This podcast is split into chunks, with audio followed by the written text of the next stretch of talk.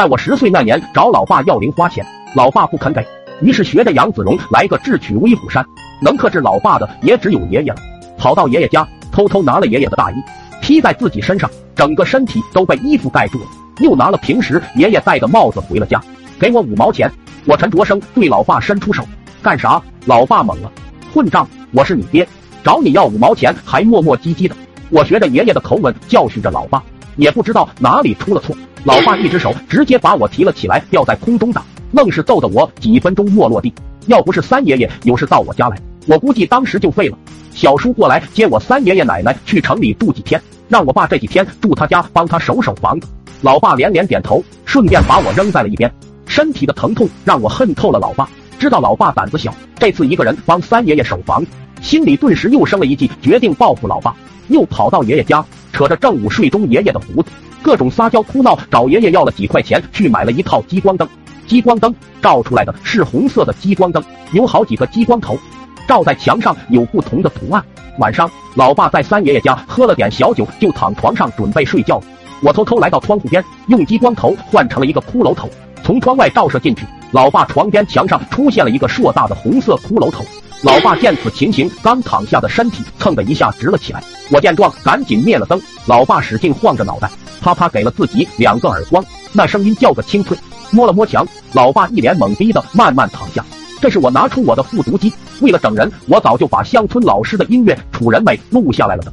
复读机里响起恐怖的音乐，这音乐是绝大多数八十九零后的童年阴影。紧接着，我激光灯朝屋里不同方向的一开一灭，这一幕在老爸的视角里。骷髅头不间断的出现在墙上的各个角落，什么玩意？什么玩意？原本准备躺下的老爸立即炸毛了，躲在床角，声音都打起了哆嗦。正在这时，三爷爷家的猫应该是在抓老鼠，发出一个惨烈的声音，把窗外的我都吓一跳。啊啊啊！这下老爸绷着的最后那根弦彻底断了，嗷的一声从床上跳下来，夺门而逃，慌不择路跑进了内屋。三爷爷是我们的乡村医生。家里有一副人体骨架，就放在内屋。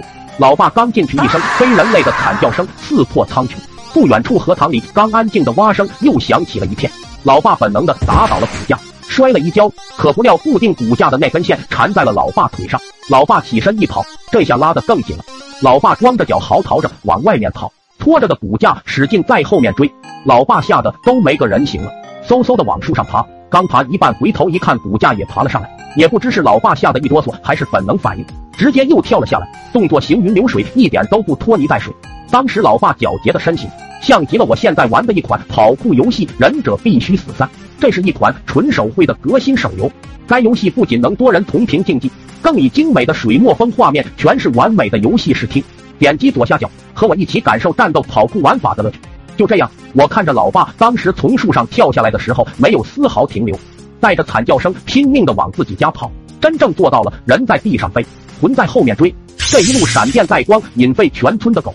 我见状，感觉事情闹大了，跟着老爸屁股后面偷偷回了家。